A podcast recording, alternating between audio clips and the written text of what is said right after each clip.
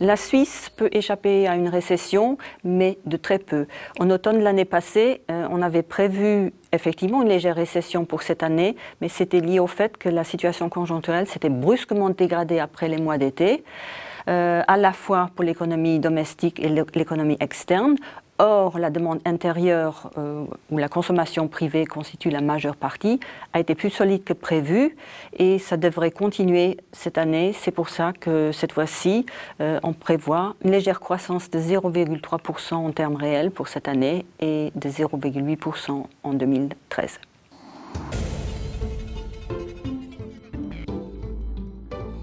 Euh, elle échappe peu à la récession parce que la bonne tenue de la demande intérieure est malheureusement contrebalancée par un secteur exportateur qui va reculer.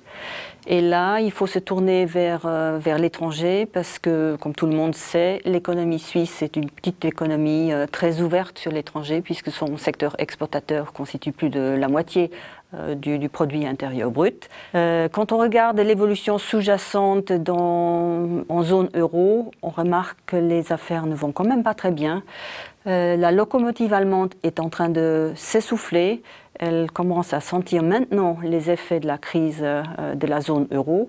Or, euh, l'Union européenne est notre principal partenaire commercial avec plus de 60% de nos exportations. Donc, euh, la situation n'est pas réjouissante pour l'avenir et je ne parle même pas de la crise de la, dette en zone euro même et la, problématique de, la Grèce et aussi peut-être une possible hausse des prix du pétrole.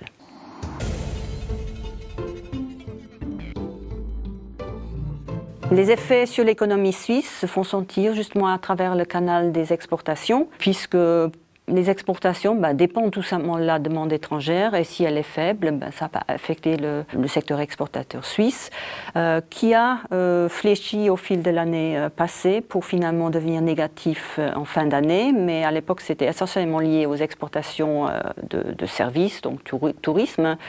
Mais au premier trimestre de cette année, les exportations de marchandises ont diminué pour la première fois et même assez fortement.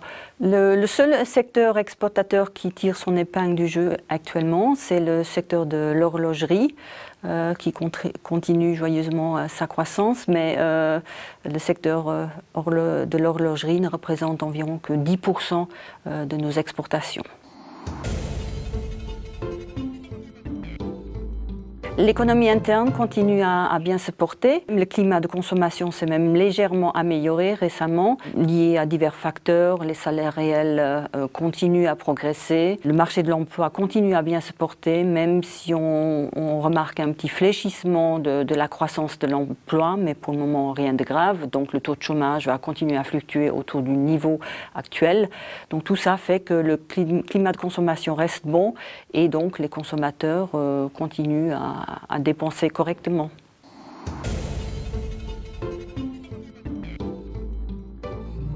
Euh, les chiffres de l'Institut CREA pour cette année sont plus pessimistes que ceux euh, des autres instituts, que sont le COF, le BAC, le SECO ou bien les deux grandes banques UBS et, Crédit Suisse, tout simplement parce qu'effectivement nos, nos prévisions concernant le secteur exportateur sont euh, plus pessimistes que celles des autres instituts, euh, alors que les prévisions pour la demande intérieure restent assez proches euh, de celles des autres instituts. Donc ça se situe essentiellement du côté du secteur exportateur.